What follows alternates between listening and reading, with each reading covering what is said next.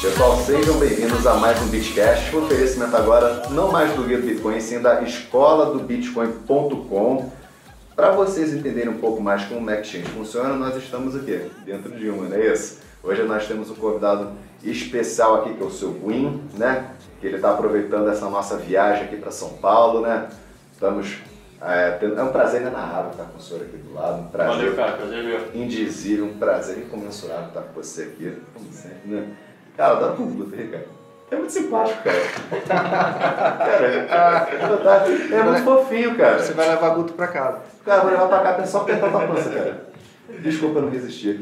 Estamos aqui com o Guto Schiavon, dentro da Fox Beach. Dá um oi pra gente, rapaz. Fala galera, tudo bom com vocês aí? Pô, tô sofrendo bullying aqui dentro da minha própria empresa, tá complicado. Bullying não, assédio moral. Que é Nós já cara. apertamos a pança dele, galera, atendendo aos pedidos do povo do guia. Cara, ninguém resiste. Enfim, o objetivo da gente hoje, além de apertar a pança do Guto, que eu já prometo, sei lá, desde o primeiro episódio, é a gente entender como é que o Exchange... É verdade. É verdade, é. Eu falo Realmente. Falou, um dia eu vou fazer isso. E fez. Pô, cara, tá namorada não faz isso não, cara? Não. Ah, não chama de ursinho, não?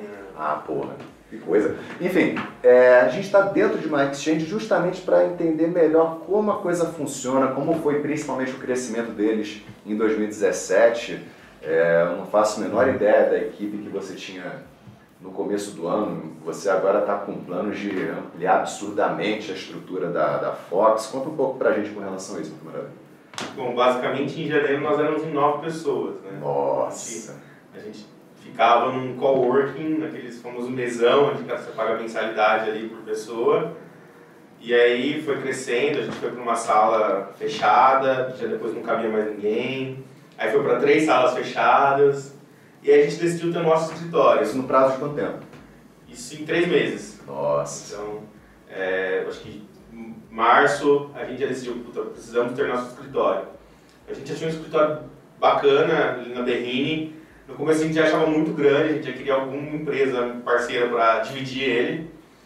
E aí começamos as obras e tal, ah, foi enchendo de gente, enchendo de gente. Quando a obra, quando o escritório estava finalizado, né, porque a gente pegou de uma empresa que já tinha falido, então o escritório estava pronto. Só que a gente queria meter nossas cores, nossas, nossa cara. E aí quando a obra ficou pronta já não cabia mais ninguém. E aí ficou aquele negócio, a mesa era para dois, tinha três pessoas. Então tinha um espacinho, colocava mais alguém. Calor humano. É, não, era assim, era, se você não gosta de pessoas do seu lado, não, Não era, não era lugar.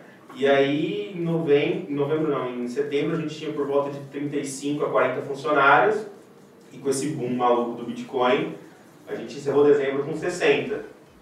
E, e aí, a gente, nós tínhamos quatro salas, né, que formavam um escritório, a gente começou a pegar salas do lado para aguentar a quantidade de pessoas. Então você tinha que contratar sala, mesa, cadeira, computador, fornecedor não conseguia entregar, você ia na loja americana, você comprava uma máquina que precisava alguém entrar hoje. E, e o mais bizarro é que a gente fechou um projeto de ter um escritório em 2018 para 100 pessoas. Nossa. Só que aí fechou.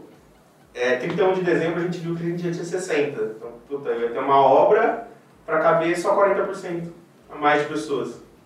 E aí foi que a gente decidiu, não, vamos ter o nosso escritório, vamos planejar, e com esse boom maluco a gente espera ter 300 pessoas aqui dentro. 300, de 9 para 300. De 9 para 300 e assim, é, dezembro a nossa meta é no mínimo 300 pessoas, tanto que a gente tem uma laje No mínimo. de 2 mil metros para caber todo mundo.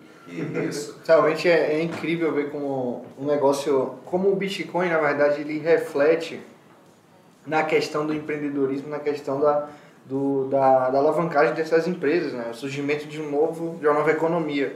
E justamente a gente está aqui pessoalmente, a gente está vendo como é a estrutura da Fox, a gente viu aqui, são vários andares, são várias salas né, que eles possuem, e realmente é incrível você ver esse, esse desenvolvimento aí graças à criptoeconomia. Se vocês quiserem vir aqui para desenvolver marketing multinível, o Guto, só ouvidos. Não, Segurança armada na porta. segurança na porta. Cara, quantos clientes você tinha mais ou menos quando abriu o ano?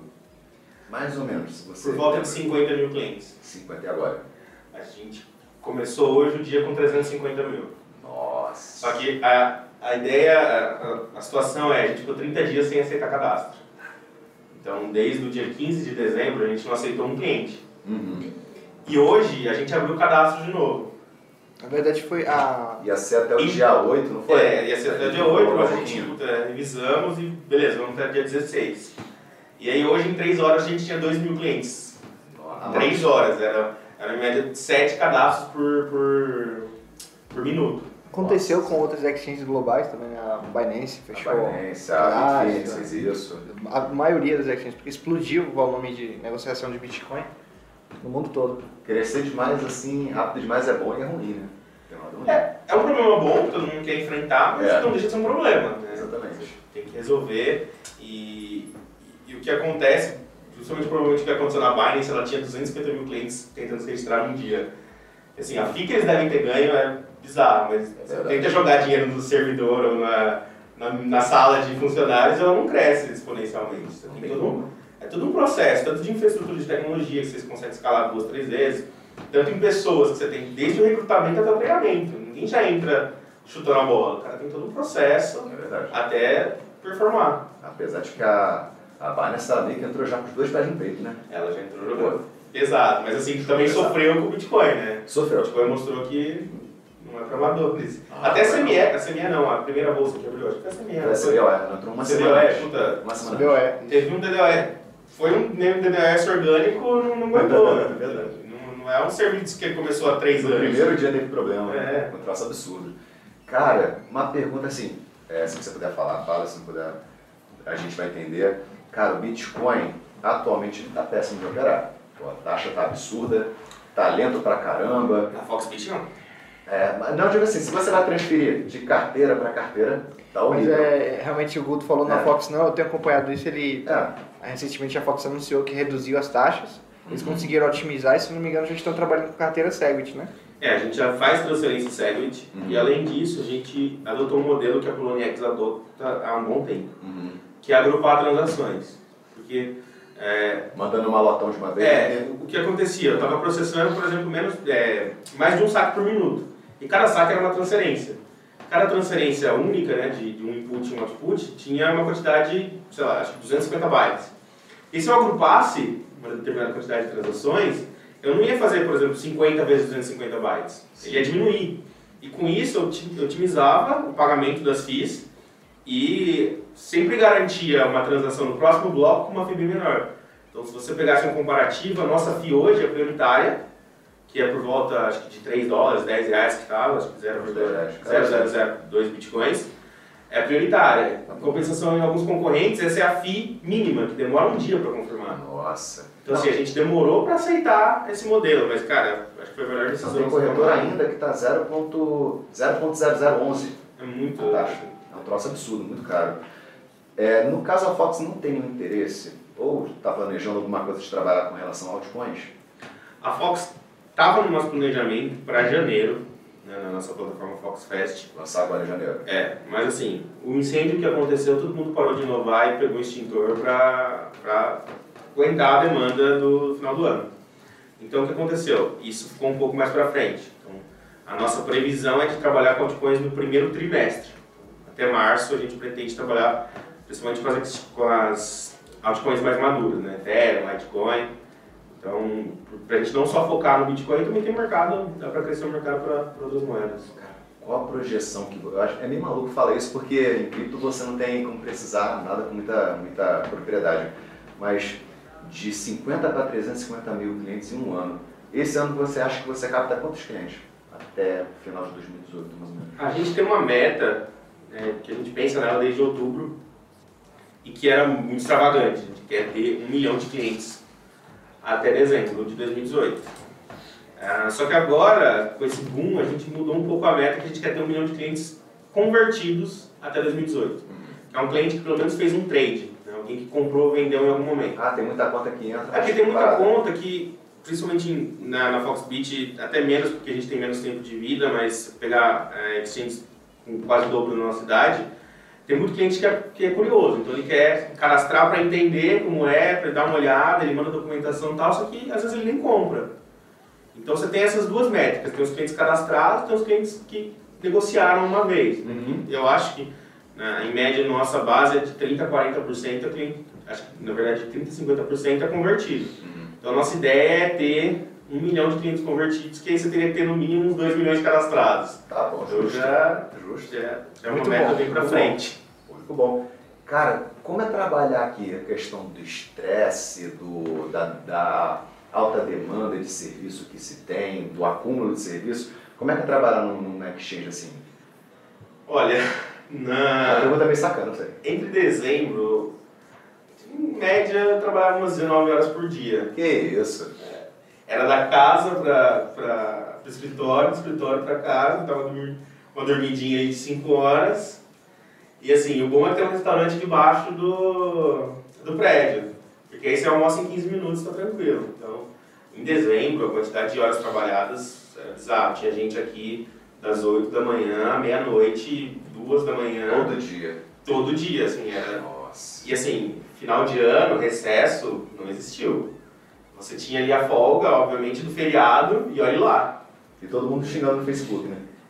Pô, tá demorando! Todo lugar possível, mas assim, gente, humanamente possível, o máximo que a gente conseguiu fazer foi feito. Cara, a gente trabalhou. é, e não, assim, não, não só eu por ser diretor de operações, mas você tinha toda a base de funcionários é, engajada em, em manter o negócio funcionando, em melhorar o atendimento, melhorar ah, o time de operações. Então ninguém estava sendo obrigado a fazer isso. As pessoas meio que se abraçavam, não, a gente precisa manter esse produto, a É, gente se precisa não melhorar esse fizer, produto. realmente hum, vai atrasar mais ainda as coisas, né?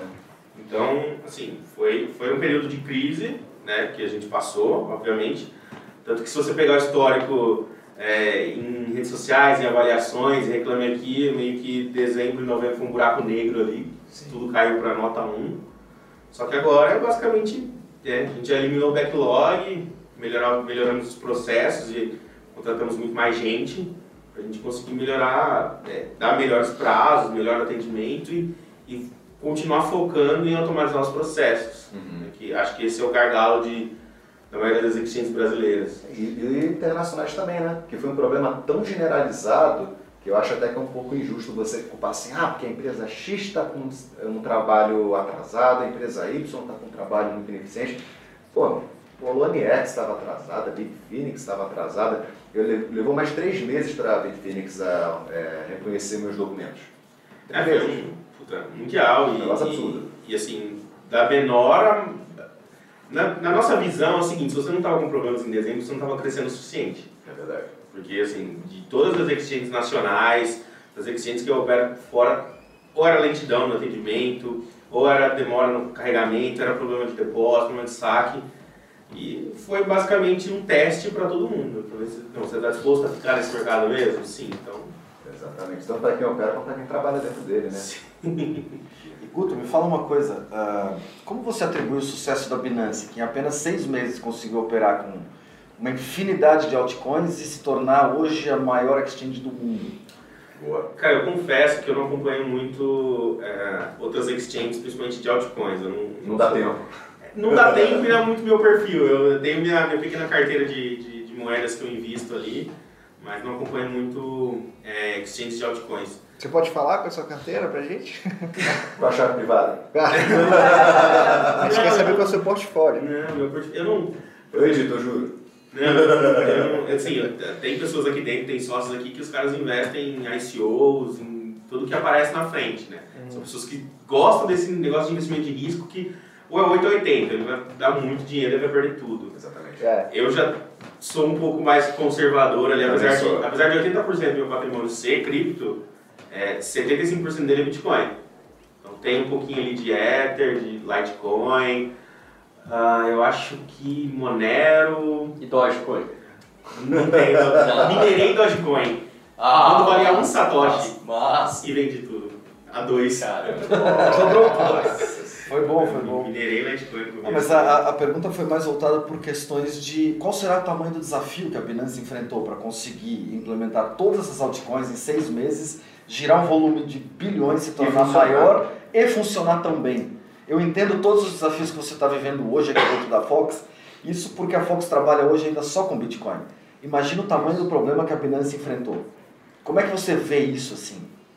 É, eu acho que quando, quando- assim, se aumenta o leque de moedas, você vai aumentar um leque de problemas, porque o Bitcoin, apesar dos seus problemas, ele é, é a moeda mais madura. Ele tem uma, uma gama de serviços corporativos, de, de carteira, de, de block explorer corporativos que outras moedas podem ter. Tipo, geralmente moedas que Anos de teste de segurança. é, e, geralmente tem moedas que assim, lançaram há 15 dias, as pessoas já querem na exchange, já querem funcionando 24/7.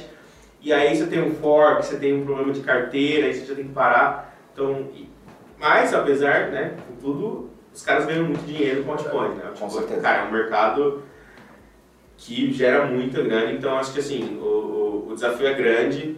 É, os caras têm que ter uma técnica muito foda pra isso, né? E in- investir, acho que quase tudo na, na, em tecnologia, porque como ele, se eu não me engano, a Binance não trabalha com, com Fiat, né? É só Bitcoin e altcoins, Eu né? também trabalho, mas muito pouco Fiat. Então, assim, você diminui um pouco o problema do Fiat, obviamente você vai aumentar o problema das altcoins, mas o Fiat, para as exchanges brasileiras, é, é acho que o maior desafio, Maior gargalo. o maior gargalo até mesmo do que o Bitcoin. Por conta dos bancos, principalmente, que, assim, eu sei que vocês hoje têm conta em alguns bancos, já tiveram é, desafios aí para enfrentar, tiveram problemas com esses bancos, que de uma, de uma hora ou outra ela- eles começam a bloquear as contas das exchanges, as contas dos seus clientes. Passaram muito por isso? A minha conta, Bloquearam a tua? Era a tua? fui pagar, fui viajar, José do Rio Preto, num show, na hora de pagar o hotel, meu cartão não funcionava. Por quê? Porque minha conta tinha sido bloqueada pelo banco. Então, assim, movimentação em cripto, com certeza. Cara, não, era uma conta que eu não tinha movimentação em cripto, era uma conta que foi bloqueada porque a minha conta pessoa jurídica foi bloqueada. Então eles bloqueiam Ah, quase que o grupo tudo, inteiro, entendeu? tudo. Entendi. Então, indiretamente. É, indiretamente. E, e acontece o grande gargalo nos bancos por falta de integrações, né? Os bancos têm, principalmente os maiores bancos, têm diversos problemas de integrações, eles só tem KNAB, aquele arquivo bizarro. O Então, famoso Kinabo, né? Não, Eu sofro isso na empresa Você tem também. pequenas, você tem os bancos digitais que estão surgindo, que são mais user-friendly assim, para APIs. é. Então, é, por exemplo, a gente usa o Neon, o Banco Neon no FoxFest, é um banco que já tem API de entrada e saída, então todo o reconhecimento de depósito no FoxFest é automático, não tem um ser humano ali ah, aprovando. Só que assim, é um banco em meio a, um banco pequeno em meio a 10 outros bancos, entendeu? Então, acho que essa revolução de bancos digitais que o Inter está trazendo também, que o Original está trazendo, vai obviamente ajudar as exchanges, mas obviamente os quatro, cinco grandes bancos ainda continuam com seu monopólio e, e a gente tem, é, a gente tentando criar é, bypass, vai ter que criar soluções para ler um extrato. E o mais bizarro é que tipo, são informações que ajudariam muito, acho que qualquer negócio, não só uma exchange, se você viesse o CPF de quem te mandou dinheiro no extrato, você não sabe a pessoa que te mandou dinheiro, você tem uma agência de conta você não, e um nome. E na Caixa, há três meses atrás, acho que informação que as pessoas não sabiam porque ninguém divulgava por fraude, por por medo de fraude, até três meses atrás, nenhuma transação caixa-caixa era identificada. Se você mandasse mil reais para minha conta da Foxbit, eu não sabia que foi você. Não tem como eu saber, simplesmente aparecia lá, crédito, Crédito, mil né? reais Tá e um número de controle que não batia com nada. Eita. Então, era, era um feeling e era um jogo de horários. Tá? Esse cara, pô. esse cara depositou mil reais às 11 horas, esse aqui depositou 1.200. Ah, então esse aqui deve ser o próximo. Era um jogo e, obviamente, você perdia dinheiro com isso. Tinha, tinha fraudes. Então, agora que a Caixa resolveu inovar e mostrar pelo menos o nome de quem te depositou dinheiro. Uau! Inovação. É, Parabéns, é cara. inovação. Parabéns. Então, você tem esses Beleza, desafios e, assim, é uma formiguinha brigando com um cara gigante. Você- tem que... Quem socorre as exchanges nesses horários são os bancos digitais e são as fintechs. Então, são fintechs que têm um, melhor recurso para ler banco, para ler extrato de banco.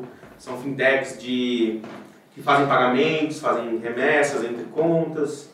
Que aí um vai se ajudando pra, nessa luta aí. Você falou que você atribui o sucesso da Binance ao investimento forte em tecnologia que eles estão fazendo. Como a Foxbit está se posicionando nisso? O que, que a gente pode esperar em relação à tecnologia? O que, que vocês estão planejando? Conta pra gente, cara. A Foxbit hoje ela tem dois produtos. A Foxbit tem a Foxbit Exchange, que, é a, que a gente tem em parceria com a Blink Trade.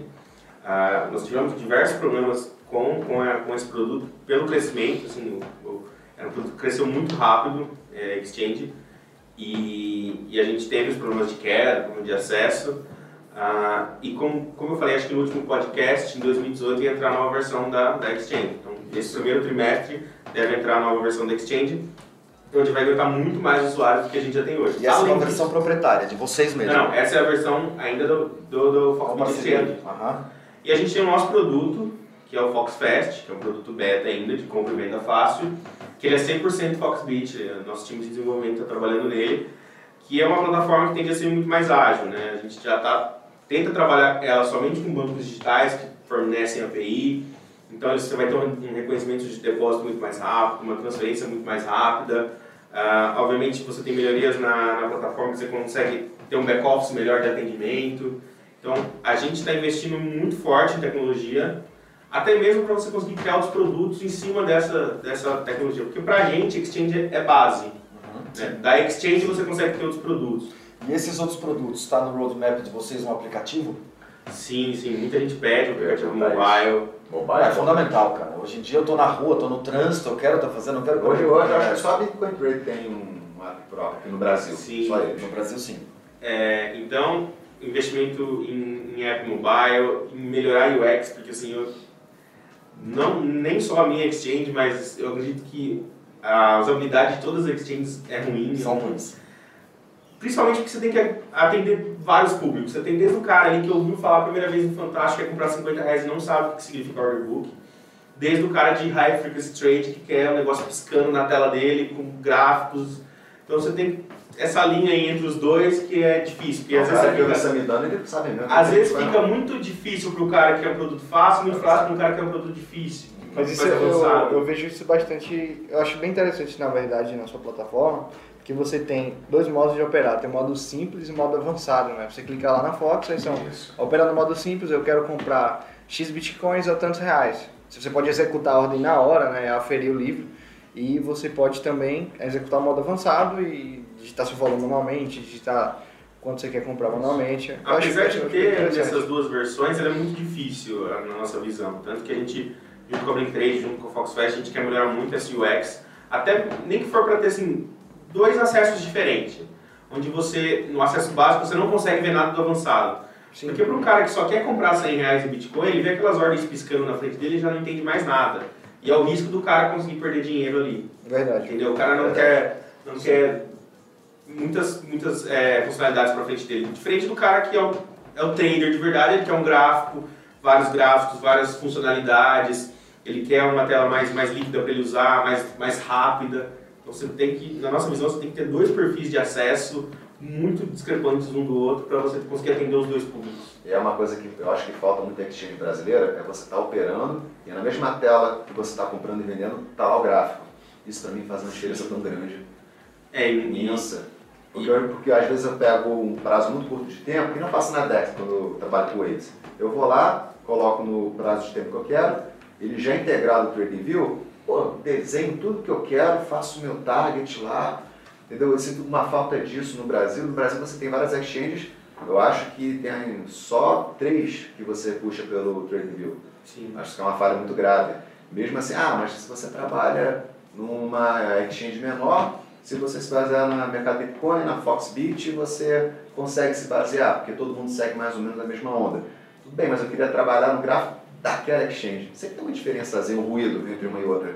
É, você pretende fazer esse tipo de integração na próxima, é, nessa passagem da Foxbit para outra plataforma, ou uma melhoria dessa plataforma, ter esse tipo de recurso? Apareceu gráfico, outras opções de tipo stop limit, isso está planejado? É, a gente já tem a, a integração com o TradingView, mas de fato não é na mesma tela.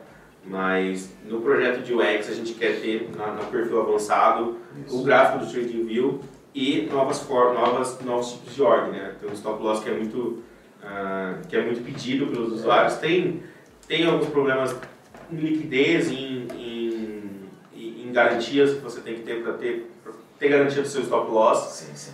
Que a gente ainda não conseguiu comprar isso, né? Não conseguiu agarrar essa, essa oportunidade. Mas eu acho que para 2018, assim, é, é muito necessário você ter esses tipos de ordem, até porque você quer amadurecer o mercado, você quer Sim. que pessoas do mercado tradicional venham para cá. Mas se você tem o Tem que compra, dar venda stop limit, pô, já Tem tá que dar as mesmas ferramentas A Apollo funciona assim. A Apollo, funciona com stop limit, buy, sell, acabou. Tendo só isso, Não precisa ser que nem a Bitfinex, que é fio, arquivo, uma porrada de coisa. Até hoje eu olho para aquilo, Eu também não sei o que significa. É, também não sei. né? Também não. Não, eu nem quero saber. Eu tenho uma pergunta para ti. Em relação à segurança da sua plataforma, quais são os maiores desafios que você enfrenta? Porque eu imagino Boa. que deve ter um monte de gente querendo entrar aqui, né? O tempo inteiro. Ah, eu acredito que o maior desafio de segurança da Exchange é o usuário, de, da própria plataforma, de documentação, de nenhum serviço que a gente utiliza. né? Só que o que tá- está acontecendo muito agora é que você está tendo muita gente no mainstream, muita gente que não conhece tecnologia, nem o mínimo possível, entrando no Bitcoin, comprando Bitcoin, deixando em Exchange, sem 2FA, logando em qualquer site, baixando um monte de extensão no navegador. E o que acontece? As pessoas também colocam, sei lá, uma senha fácil no e-mail, e aí, somando tudo isso, no final das contas você tem o seu Bitcoin retirado da exchange, um cara que confirmou usando o seu e-mail. Então, o- o que está acontecendo muito nas exchanges, não só na Foxbit, é isso.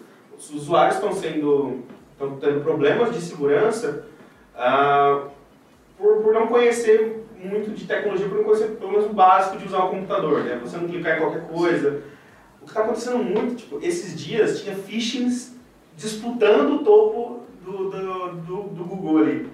Tinha dois sites anunciando o Foxbit no Google, entendeu?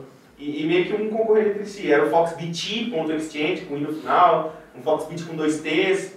E, Assim, é, eu tenho uma ferramenta de análise disso e no mínimo por dia são 30 domínios registrados com Foxbit no meio. Isso. É, ponto .info, ponto .exchange, ponto .com, ponto .ws, ponto um monte de coisa que você pode imaginar que o cara conseguiu mandar phishing. E sempre tem alguém que cai. Nossa, tem muita gente que cai, porque, é, e cara, são, são, são ações que você consegue tomar básicas de você já não cair nesse phishing, entendeu? Então, o nosso desafio em segurança, eu acho, é educacional. Sim. Mas eu falo em relação à segurança de sistemas mesmo, de software. Estou falando de hacker, de coisas mais avançadas. Já entrou aqui. Não em nada ainda. Não, não vai vai jogar. na sala, tomar Mas fica tranquilo, não fica nada aqui. Ah, não, eu tô tranquilo. Mas qual que é o... Fala, se ficar, você saberia. o volume de tentativas de intrusão que vocês têm. Porque assim, eu tenho uma empresa de tecnologia, como você sabe. Eu tenho bastante tentativa de intrusão no meu servidor e olha que eu não movimento nada de dinheiro. Vocês movimentam milhões. Como é que funciona isso? Vocês têm aí dispositivos de segurança? Como é que está essa, essa parte de vocês? É, eu não sou o melhor cara para comentar disso, porque minha, a minha, eu não sou responsável pela tecnologia e não é, não é a minha área. Mas é, o que acontece muito, até mesmo, as pessoas tentam elo mais fraco, que é o operador, o funcionário, o cara que tem acesso a alguma coisa. Então, assim, e-mails falsos, phishing aos montes. Tipo, eu mandei um e-mail para alguém pedindo para baixar uma planilha. Então, isso, é, esse mais low level, assim, mais coisa Aham. que com educação você consegue É mais parar, né? acontece muito, entendeu? Agora, na parte mais de segurança e tecnologia em si, não... E falando desse usuário comum, esse usuário leigo, na sua opinião, quais são as principais barreiras que eles enfrentam hoje para a adoção em massa do Bitcoin? Eu acredito que a usabilidade do Bitcoin, eu acho que esse negócio de você ter um hash gigante para transferir de um para o outro, é, você, eu acho que uma coisa muito ruim é você ter um serviço que chama blockchain.info, não pelo serviço em si, por ele ter o nome do blockchain, aí quando o blockchain.info sai do ar, puta, o Bitcoin morreu. Isso, nossa, isso acontece aos montes. Não, mas ela morre três vezes por dia, né? É verdade. Então, é, tem esse. Eu acho que a UX do Bitcoin é ruim, tem, tem muita coisa para melhorar. Ah, a UX das exchanges também são ruins, tem muita coisa para melhorar. E eu acredito que a adoção está muito, muito alta. Assim, não acho que a gente está com problemas em adoção. A gente só precisa é, conseguir mostrar para as pessoas por que, que elas devem ter Bitcoin, por que elas devem comprar Bitcoin e que risco elas, elas têm em negociar um ativo desse. Porque o que aconteceu muito, o que está acontecendo muito, é que teve muita gente que comprou Bitcoin no all-time high sem saber o que estava fazendo. Assim. Simplesmente a pessoa pegou todo o dinheiro da vida dela e comprou Bitcoin porque estava falando que subiu 1.700%. Você precisa entender que o passado não reflete o futuro. Exatamente. Entendeu? E assim, você pode estar num preço, no- na máxima histórica, e você vai comprar todo o dinheiro da sua vida num, num preço desse. Você pode, com- você pode comprar, não tem problema, vai pagar taxa, mas assim, é, é, é bom você ter um planejamento de quando entrar, quando sair, de como investir, de investir tudo, investir uma pequena porcentagem do seu portfólio. Porque assim, é, a gente quer pessoas que saibam de fato o que estão fazendo, que estão é, transacionando para você não, ter, não perder dinheiro, né? Então, tem muita gente arriscando, assim, dinheiro que ela guardou até agora, o dinheiro do aluguel. Eu vejo muito em grupos as pessoas, putz, eu tenho um dinheiro aqui que vou precisar para daqui 20 dias para pagar o aluguel. Se eu comprar Bitcoin hoje, quanto eu vou ter daqui 20 dias? Assim, isso é um pensamento, na minha visão, muito arriscado. Você pode em 20 dias ter metade do valor do seu aluguel. É, você pode fazer uma projeção até estudada sobre a coisa, mas se a China bater o martelo, quiser proibir tudo, Coreia do Sul quiser encher o saco, como ela está enchendo hoje, né? Bitcoin, os candles estão hoje nervosos para baixo, não tem como você mensurar uma coisa que acontece do nada. Não, e assim, em 20 dias é um, pequeno, é um tempo muito curto. Que você vê que o Bitcoin ele tem, é, ele sempre sobe, mas você vê no longo prazo, né? Você vê um ano. Só que nesse meio de um ano ele tem picos e, e quedas bruscas. Então se você tiver com o valor do seu aluguel em Bitcoin nesse momento, já era.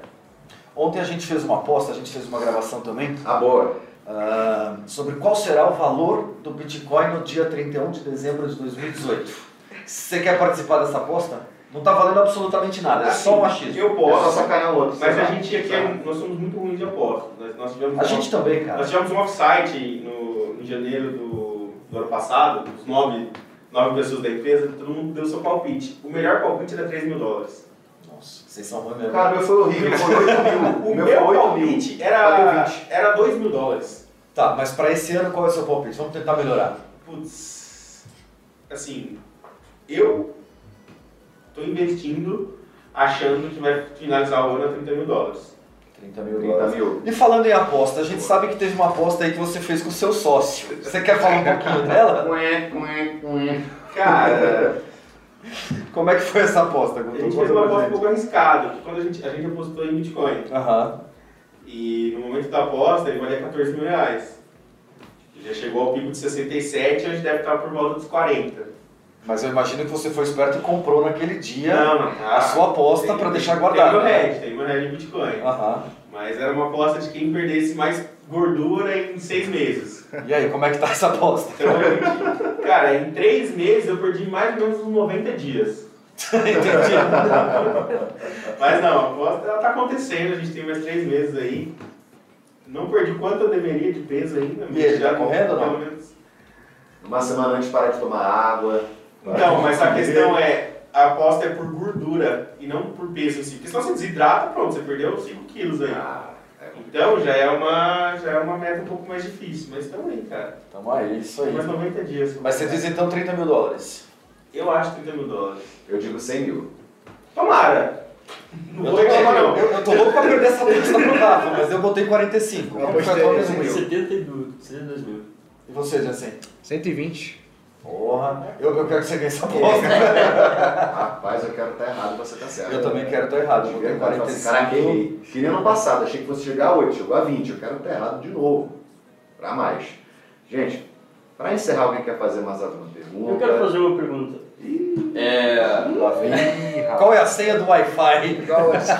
Qual é a Ah. senha do... Bom, como o Guto falou, ele não é um cara que mexe especificamente com a tecnologia, com o sistema é, em seus eh, detalhes, mas uma coisa que muita gente pergunta é: eu devo deixar o meu dinheiro na exchange? É uma boa prática fazer isso? E você, como representante dessa, dessa exchange, fala: será que as pessoas devem deixar na Foxbit? Você podia falar sobre isso? A resposta simples é não. Não. Não porque eu sou inseguro.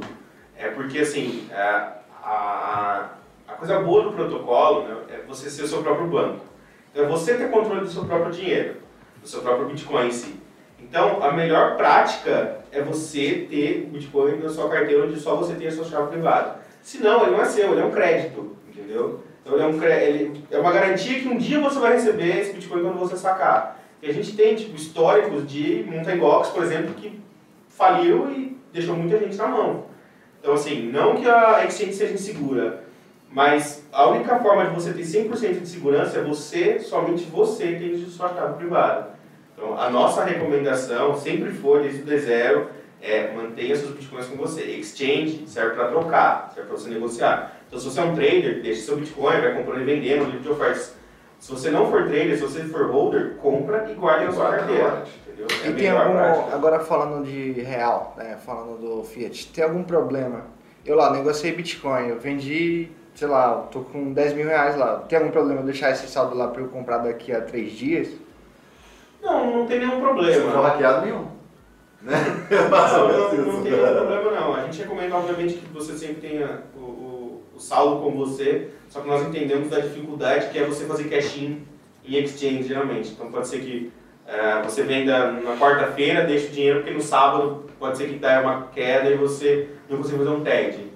Então, assim, não há nenhum problema em deixar dinheiro, mo- moeda, né, fiat na exchange, ah, mas sempre respeitando o, o, o business da exchange, que é ser troca. Então, se você for deixar o dinheiro para comprar daqui a 5 dias, 15 dias, sem problema nenhum, ou deixa o dinheiro ali num- numa oferta. O que acontece muito é que o book é uma pequena, mínima porcentagem do que de fato existe. Então, as pessoas deveriam muito mais aproveitar e deixar ordens de oferta, deixar liquidez até mesmo porque paga menos taxa para ela. Então, se você usar a ordem Ordem passiva, você economiza na- no, no pagamento de taxas. Mas o que é, o que é, só pra entender rapidamente, tem gente que tá ouvindo aqui a gente pela primeira vez, o que seria a ordem passiva e ativa? A, a ordem passiva, tentar explicar de maneira fácil, é aquela que você coloca, você emite uma ordem em determinado valor, você aguarda ela ser executada. Então você deixa ela no livro de ofertas, por exemplo, tá 10 mil reais hoje. Eu acho que quero comprar 9. Então coloca uma ordem de 9 e fica esperando alguém executar essa ordem. Que é quando você dá liquidez para o exchange. Você está dando é, uma liquidez de comprando um Bitcoin, por exemplo. Você paga, nesse caso, 0,25%, que é metade da taxa. Se você Não, for uma ordem isso, ordem passiva. Agora, se você for a ordem ativa, é aquele que executa instantaneamente. Então, estão vendendo a, a 10 mil e você quer comprar a 10 mil, você coloca esse preço na hora, ele é executado instantaneamente e aí você paga é, 0,5%, que é a ordem ativa ou tomadora, né? Você está tirando a liquidez da exchange.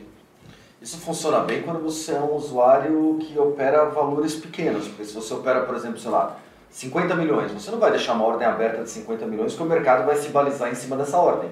Você acaba criando as famosas walls, tanto de, de compra quanto de Não precisa venda. deixar uma ordem de 50 milhões, você pode quebrar essa Diluir. ordem em várias, em várias partes.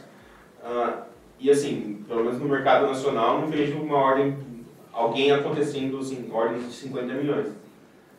Então, Ainda. Ainda, né? Ainda. É, em crescendo. 2018 Ainda seja o ano.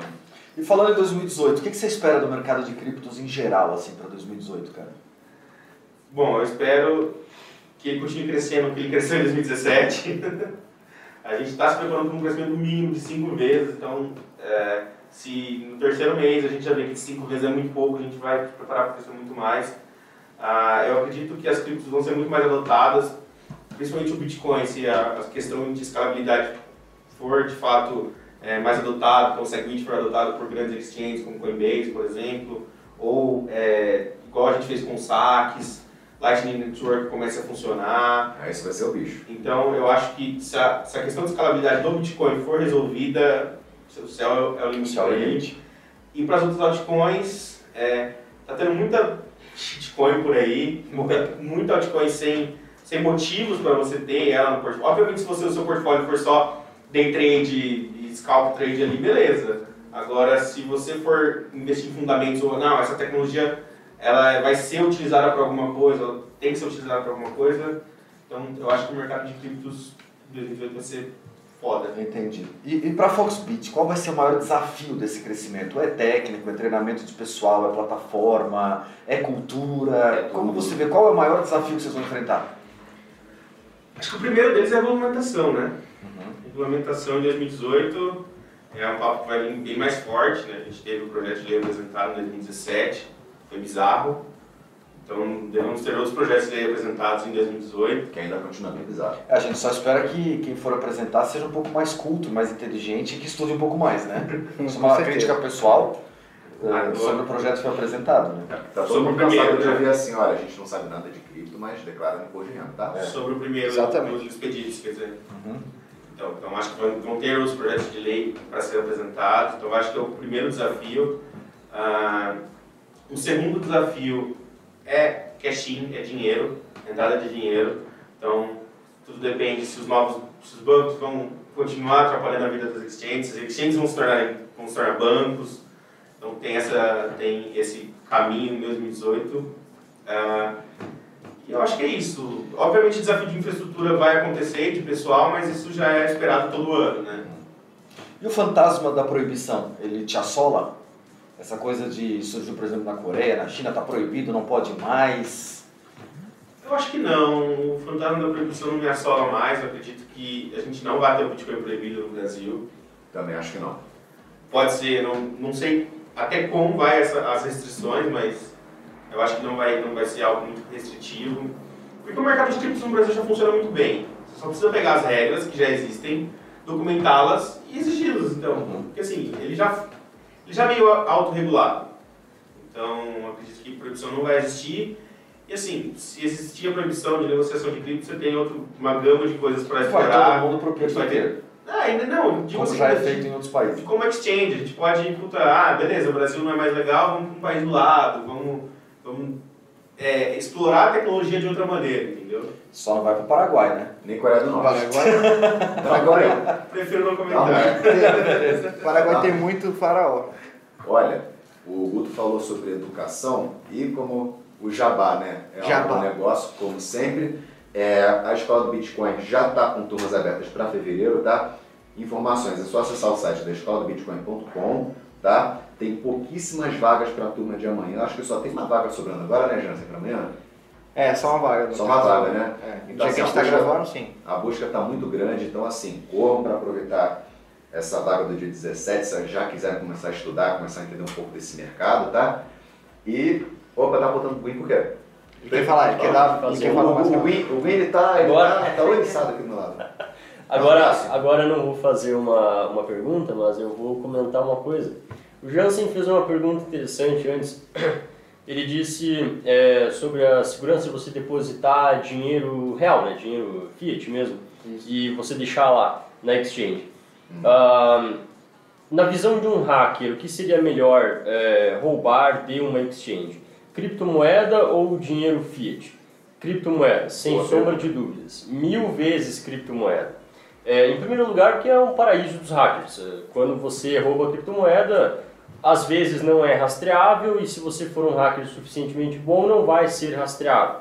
Então, é, os bitcoins, por exemplo, que você roubar, você poderia muito bem, é, sei lá, encontrar a chave privada responsável por aqueles bitcoins e transferir todos os bitcoins para uma carteira que é sua e foi gerada com uma privacidade enorme, não tem nenhuma ligação com você, não tem nenhuma ligação com o hacker e tal. Então, ah, o, o sonho do hacker é conseguir roubar é, criptomoeda.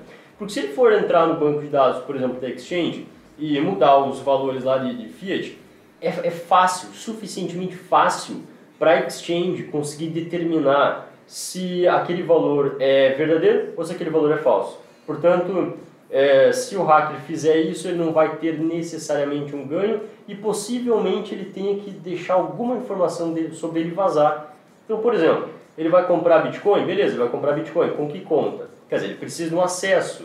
Se ele precisa de um acesso à exchange, opa, já começa a ser um pouquinho problemático para o hacker, porque ele pode deixar vazar algum dado dele e de repente a exchange chama a polícia dizendo, ó, sumiu aqui 5 milhões de reais.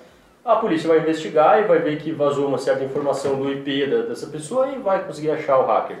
Então, então com certeza, mil vezes, é, diria, é, criptomoeda é o sonho de, de, de, de roubo dos hackers.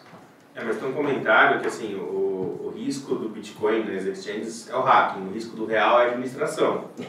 Porque assim, Verdade. obviamente você está deixando um real, você não sabe se a empresa que está administrando esse real ela é solvente ou não. Porque aconteceu, aconteceram casos que às vezes é hack e às vezes não, é, às vezes é insolvente. Então a empresa está utilizando o dinheiro dos clientes para pagar pró- próprias contas. Então existe o risco do dinheiro também.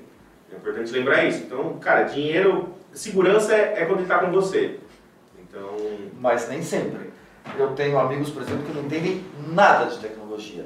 Eu, inclusive, vou citar um caso de um amigo, não vou dar o nome dele, mas que ele opera, e opera pesado, não é pouco dinheiro que ele opera, e de repente ele estava na minha casa, começou a pular um monte de pop-up da Bruna Marquezine, não sei o que, não sei o que, eu fui ver a máquina dele, estava inteira infectada. Então, quer dizer, nesse caso, nessa, esse caso específico, é muito mais seguro para esse cara deixar o dinheiro na exchange. Pelo menos tem técnicos preparados para isso, né? Deixar de ou a melhor coisa é aprender. Educação. Educação. né? Exato. Educação é tudo, Tanto com que- certeza. assim, não é contra o Java da escola, Jamais. escola do Bitcoin, mas o, o produto que a gente também vai investir muito dinheiro em 2018 é o foco de educação. Tanto para cripto, tecnologia, e assim, para as pessoas entrarem no mundo de Bitcoin, mas sabendo o que estão fazendo. Né? Quanto mais gente trabalhando na educação, melhor, né? É quanto mais dinheiro investido na educação, menos dinheiro investido no, no, No na fraude, na perda, no Prejuízo, rendimento, é. no prejuízo. Com certeza. Exatamente. Exatamente. É o Vamos que a puxar. gente faz, né? o que o Guia do Bitcoin faz. Exatamente. Trabalhar 100% na educação aí de nossos leitores. Vamos puxar o barco, pessoal? Vamos Vamos lá. nessa. Puxa aquela, aquela vinhetinha de, de encerramento, né? Que é, que É um prazer. É um prazer inenarrável. Um prazer Indizível. incomensurável, um prazer indizível. E um prazer, Emmanuel Jangui, embananável. Embananável. Imbananável. Um prazer de potencial hidrogeniônico para você também, Jansen. Com pH 6. Com pH 6, porque se for 7 está o caminho demais para ele. Guto, brigadão, cara, pela, por receber a gente aqui na empresa. A gente está muito contente, né? Está sendo um encontro muito positivo para a gente. Nós nunca havíamos nos encontrado antes, né? A gente, eu já até trabalho com o Jansen, conjunto com a escola do, do Bitcoin. Já comecei trabalhando com ele, ainda colaboro com, com o guia do Bitcoin. É engraçado que todo mundo se reuniu, mas parecia que já se conhecia há muito mais tempo, né? E com o Guto a mesma coisa, que a gente já entrevistou, já trocou essa ideia, Guto já tem essa é mesma né? Eu já. Caraca, dá não. Então, assim, gente, foi um prazer estar com vocês hoje mesmo. Até a próxima gravação. E a gente pode encher seu saco mais uma outra oportunidade aqui em São Paulo? Claro, que vontade. Então tá ótimo, perfeito. Pessoal, abraço, até a próxima. Tchau, tchau. Tchau. Valeu. Tchau. tchau. tchau.